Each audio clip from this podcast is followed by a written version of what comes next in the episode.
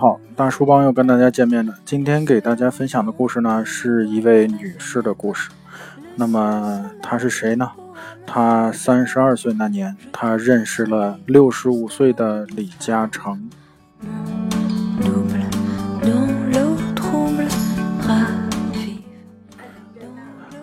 三十二岁那年，周凯旋认识了比他大三十三岁的李嘉诚。那时呢？他正在北京长安街寻找机会，而李嘉诚呢，已经是香港地产界的头号人物。五分钟的谈判以后，本无交集的两个人展开合作，携手缔造了彼时北京市最大的地产项目。项目过后呢？李周二人开始了长达十年的友谊。李嘉诚给周凯旋无比无以伦比的信任，后者成为他最不可替代的朋友。据南京财经报道，亚洲首富李嘉诚五年来首次打破沉默，高调接受南方系专访。啊，在中港两地都掀起了轩然大波，再次将李嘉诚身边的红颜知己周凯旋，嗯，带进公众的视野。有传言称，李嘉诚这次高调的采访呢，是周凯旋安排的。近期有关李嘉诚要撤资的报道铺天盖地，周凯旋呢，亦感是。事态严重啊，因此通过朋友与南方报业高层接触，安排了这次专访，为李嘉诚修补形象。同于田朴珺啊，看似荣耀，嗯，实则呢挂着羊头卖狗肉的长江商学院背景。周凯旋呢，毕业于澳大利亚。新南威尔士大学虽然比不上邓文迪耶鲁大学研究生学历，那么但是同样聪明，才华出众，呃，社交手腕一流，有着传奇故事，但是呢，被没被完整书写过，形象非常好，但曝光率极低。虽然李嘉诚在访问中几乎没有提及任何与周凯旋之间的内容。啊，仅仅谈到汕头大学的时候呢，轻轻带过汕头大学的执行校长，加拿大学者，嗯，顾培华是由身为李嘉诚的基金董事会的周凯旋邀请前来山大任职。呃，不过从专访的照片来看呢，周凯旋不仅仅为这次专访，嗯，起到了穿针引线的作用啊，更站在超人办公室的一角，亲自。监督现场，周凯旋呢？嗯，进特呃，他的那个特点啊，到底在哪里呢？呃，为何能得到李超人的另眼看待呢？那我们了解一下这位女士，港女的养成记。周凯旋呢是一个男性化的名字啊。一九六一年出生的周凯旋，比李嘉诚年轻整整三十三岁。他并非出生于豪门。父亲是普通的商人，啊，翻渣土，呃，翻渣土地和公司注册处的记录，嗯，都找不到他们父母联名拥有的任何物业或者公司。呃，曾经有传闻说周凯旋是由内地前来香港移民，啊，不过港媒呢获得出生的证明显示他是土生土长。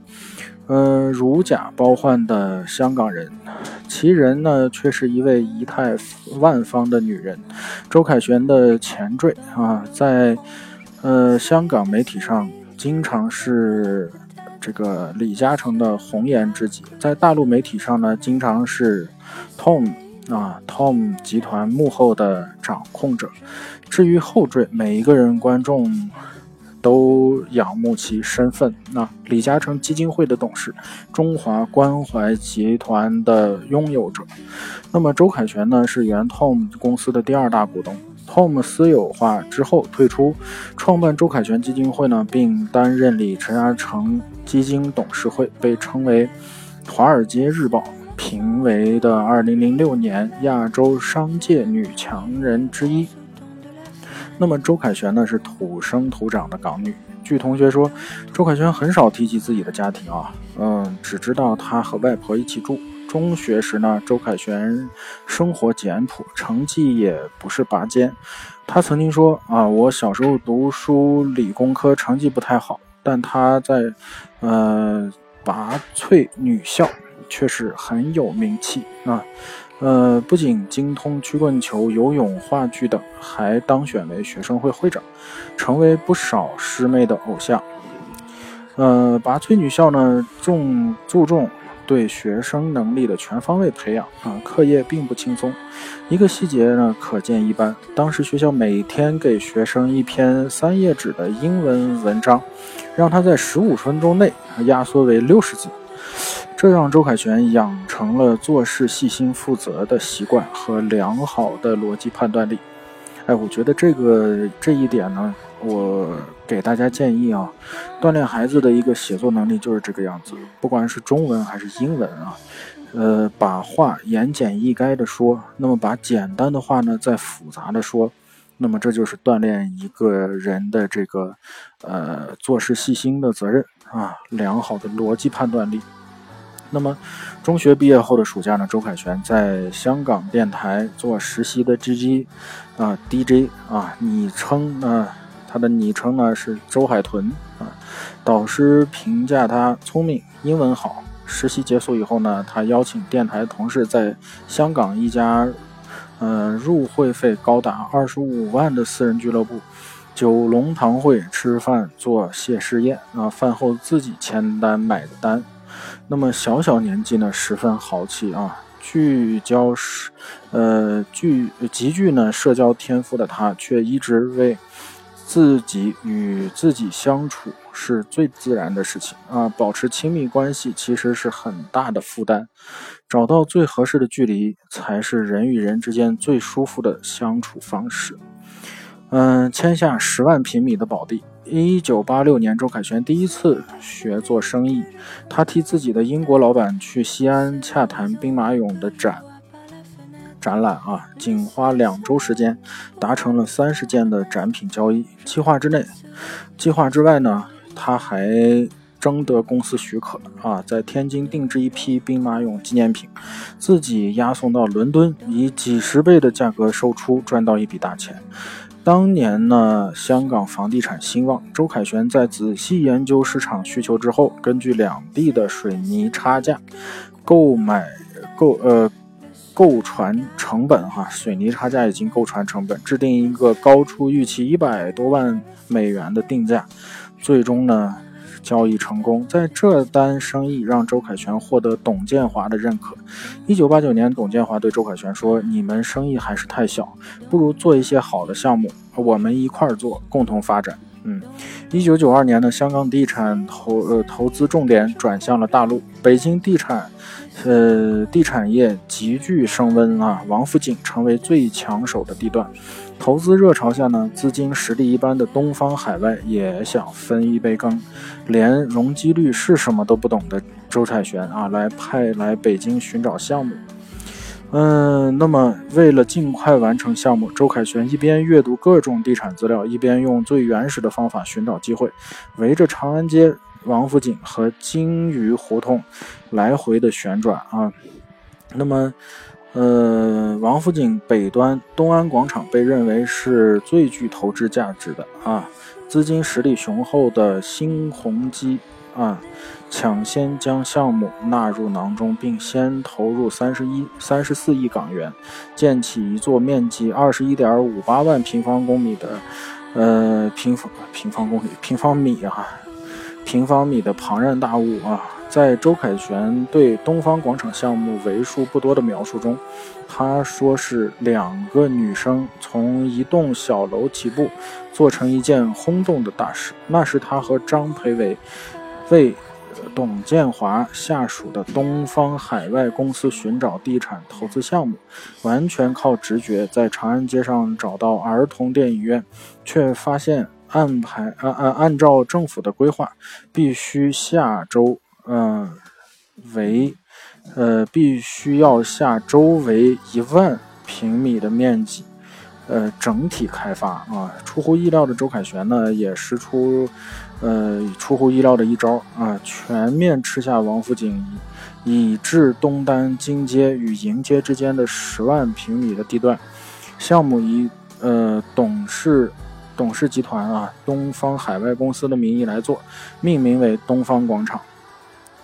嗯，被问及当初的投资决定的时候呢，周凯旋说：“财富机会只降临在有胆识和有谨慎的人的身上。大家都认为这是一件非常难的事情，但我的角色要我尽量实现它，然后转给李嘉诚先生投资。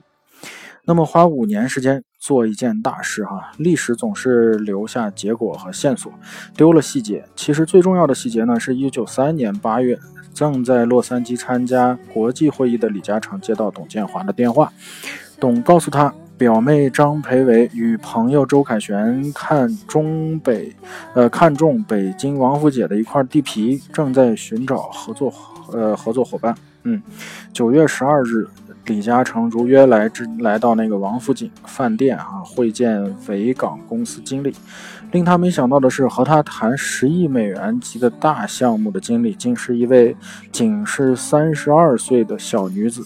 二人谈话不过五分钟，就敲定了当时北京建国以来最大的一个房地产开发项目。最终，东方广场投资达二十亿美元，周凯旋获得百分之二点五的雇佣费。那么约四亿美元，呃，四亿港元哈，他提现一半，另一半呢则长线投资给东方广场。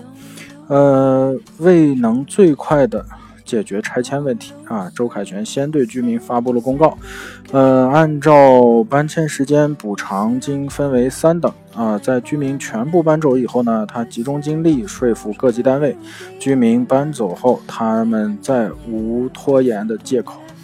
呃，如此规模浩大的拆迁工作，仅六个月就完成了啊！他用五年的时间呢，集中所有精力完成了这件意呃得意之作啊！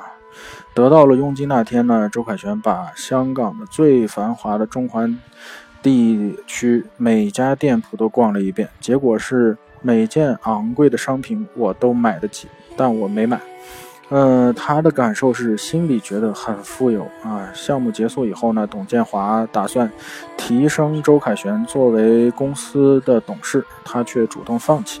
表面很光荣，其实你是你心里有包袱。对我来讲，最重要的是从这个项目中得到应该得到的报酬。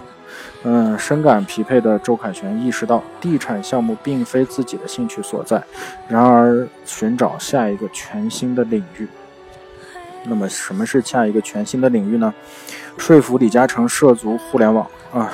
因为东方广场项目呢，周凯旋逐渐靠近长江实业集团。或许这世界上数十亿计的民众生活，其实是极少数人决定的结果。这就是资本世界公开的秘密。从东方广场之后呢，周凯旋和这些人极少数站到一起，他们的手指向什么行业，什么行业就蓬勃发展；指向什么地方，什么地方就是金矿。啊，借资本之力，他们决定着地球运转的速度，也用改变了世界的方式成了自己的生活方式。那么，周凯旋们，周凯旋们，啊，几乎生活在另外一个高高的世界上。他的商业策划能力让李嘉诚刮目相看。在他的影响下，李嘉诚开始涉足互联网。一九九五年，嗯，周凯旋学会了用使用电子邮件啊。那时候他并不认为互联网是商业机会，而看好 IT 业的另一个领域——信息系统软件啊。一九九六年七月，周凯旋投资，呃，创办了一家公司啊。一年后呢，基于进出口商的需要，一个电子系统来简化报关的手续的思路啊，在他的公司旗下呢，创办的，呃，深圳口岸电子报关啊公司一网通。那么，一九九九年呢，互联网热的兴起，周凯旋向李嘉诚提出，呃，成立 tom 点 com。呃，此后李嘉诚力推 tom 点 com，在呃，香港创业板上市，在香港市场公开捧红了周凯旋。据报道，两人合作 Tom 点 com 时，周凯旋仅仅以三十万美元的三十万港元入股啊，但是公司上市后，其身价飞至为一百二十七亿美港元，呃，成为香港排名第二的富豪啊，身价仅在小甜甜那之后。那么此外呢，他还效仿李嘉诚，成立呢周旋，呃周凯旋基金会，从事慈呃从事慈善事业啊。二零零七年，周凯旋牵线，成功劝说李嘉诚投资了六千万美元给 Facebook，而这家公司当时几乎没有盈利啊。而后 Facebook 上市，李为李嘉宏呃李为李嘉诚带来了十亿美元的收益，因此啊，与此同时呢。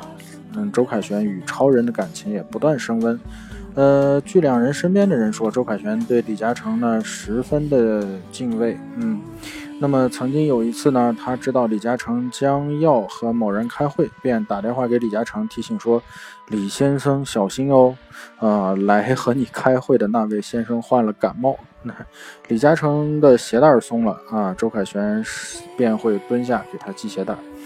呃，结合当时的网络狂潮席卷全球啊，香港创业板建立的情形，那么李嘉诚决定抓住大规模的整合资源的机会，将易网通注入电子商务，并和呃合并和继黄埔及长江实业下的新城电台啊，据此成立最初的 Tom 公司。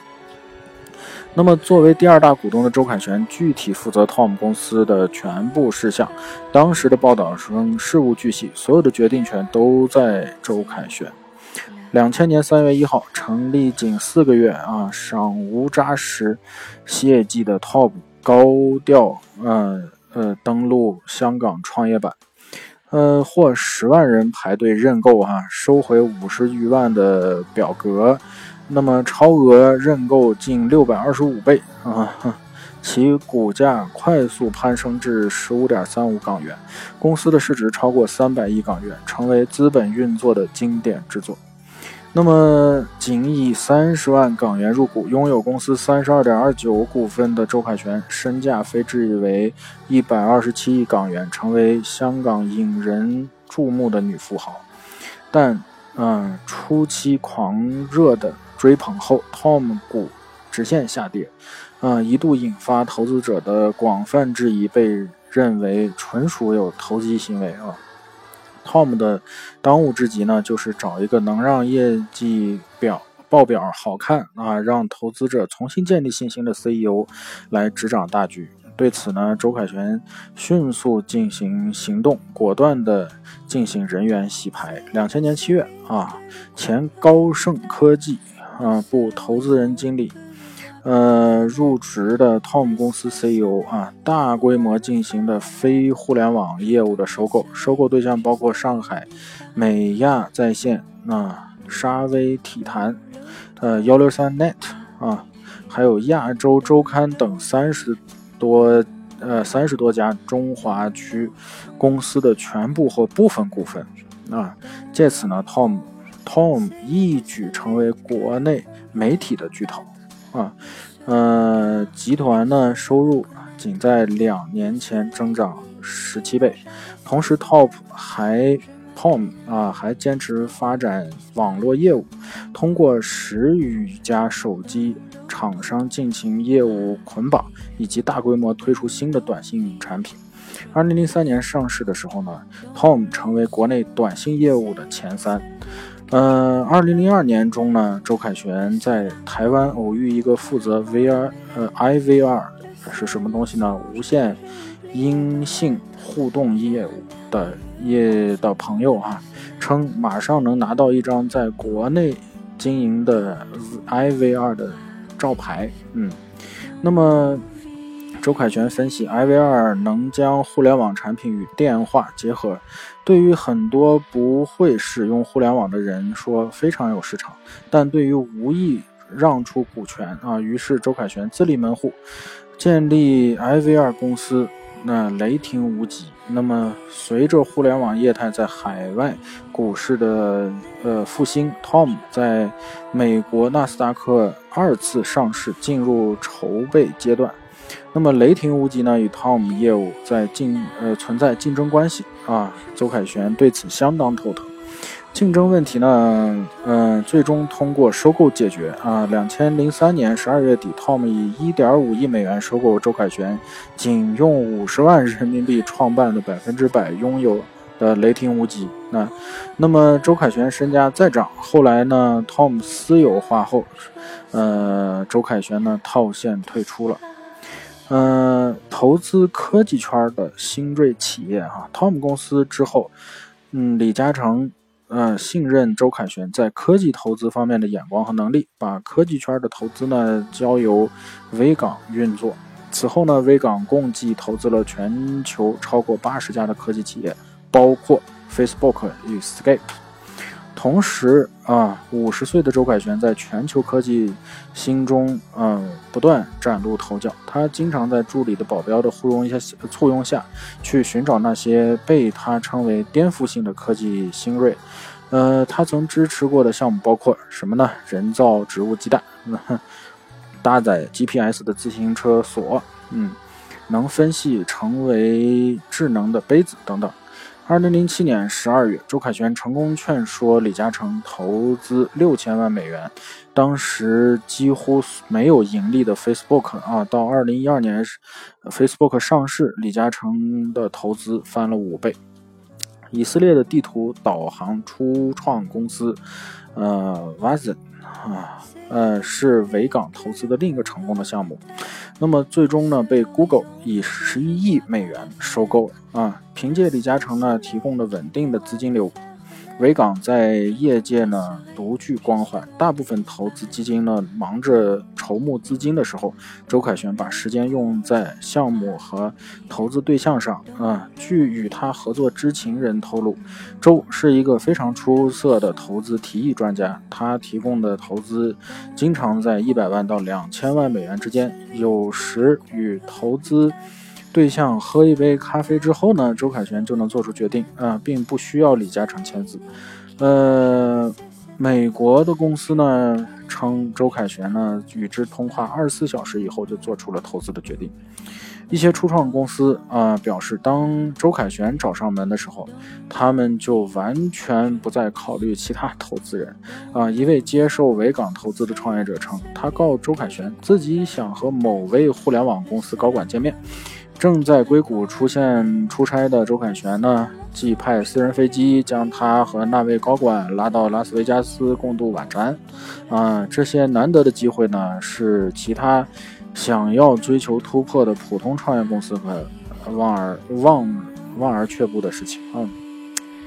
对于项目的判断，周凯旋完全自己把握啊！我对自己的资产很珍惜啊！决定投资后，他事无巨细的提供帮助，嗯，因为看到每一个人成功，我非常高兴。李嘉诚最不可替代的朋友啊！一九九零年，发妻庄明月去世以后，超人一度再没有再结婚啊！某年公司业绩会上，他被记者提问是否再婚时，他说。呃，不会。但长江之子啊，但长子李泽钜啊先行离开后，又轻轻的呃轻松的表示，或许有一天我会改主意啊。李周两人共游西安时，呃，周旋呢，周凯旋无名指上的戒指闪亮了全场。有人猜测，可能周可能超人已经改变。足矣了啊！与周凯旋接触过的人，几秒内就能感受到他的个人魅力。看着他的眼睛说话，时刻注意你的感受。即使在很多人面前谈话，他也会，嗯，时不时的望你一眼，让你感觉不被忽视。在周凯旋的嘴里，最经常的话呢，就是我很好，呃，我很好的朋友。对，是谁谁谁谁谁啊？有一些朋友呢，既包括董建华、李嘉诚，也包括他经常乘坐飞机的乘务员，为他制作过首饰的师傅啊。然而，拥有如此很好的朋友的他，却认为自己是一个边缘人。最乐于与自己相处。从普通的公司到香港的顶级女富豪，周凯旋呢，依靠自己的头脑起步，依靠能力获得常识。那么立足这些资源呢，它铺建了一个广阔的平台，外界呃议论其靠关系啊。然而这样的关系并非谁都能营造。嗯，或者即便有了这样的关系呢，也鲜有人能达到他这样的水平。嗯嗯，不把关系当做包袱，是周凯旋的哲学啊。做东方海外项目的是他与张培伟一起搬进了山顶花园做邻居，和李嘉诚的新闻的曝光前，已有不少人在平日晚上发现超人的足迹。之后。嗯，周凯旋呢又搬到距李嘉诚大宅五分钟的车程地方住，两人呢经常一起共度呃早餐。在如何与李嘉诚相处上，周凯旋呢自己的话可以做聪明如狐狸，单纯如兔子啊。比周凯旋年轻三十多岁，呃，比比李嘉诚年轻三十多岁的周凯旋，经常刻意把衣着、发型、啊妆容弄得非常老成。他不介意李嘉诚对外几乎从不提起他的功劳啊，甚至提及将李嘉诚募捐，呃修建的教学楼从庄明楼改为李庄明楼啊，表达自己对李夫人的尊重。呃，在男女之情上最靠得住的感觉是你是不是我最不可替代的朋友，这是原则啊。这样的关系让你什么都不怕，才能令对方长久慕恋啊。看似简单，但其实做到非常难。这样的周凯旋呢，获得李嘉诚的绝对信任。上世纪九十年代至今，李嘉诚出席呢很多隆重的活动的时候，呃，均有周凯旋的身影。一九九零年，夫人庄明月去世以后呢，周凯旋是李嘉诚最近的人，也是唯一啊携手亮相的异性友人。嗯，作为巨大财富的李嘉诚的挚友的头衔，在香港，周凯旋像明星一样备受关注。他的一举一动呢，都是香港媒体议论的话题。关注源于他令人侧目的身价，在香港女富豪排位上，周多年来最终占据了第二的位置。在财富，他大多来自继承遗产或领养、赡养，十有八九会冠以。夫姓啊，女性的这种商名呃商界名流中，以从未公开呃婚姻状况，以三字呃姓以三字姓名呢人的周凯旋显得特别醒目啊。周凯旋呢不喜欢这样被关注，尤其是时尚娱乐圈的关注，因为他现在越来越只关心我穿什么牌子的衣服。一直以来。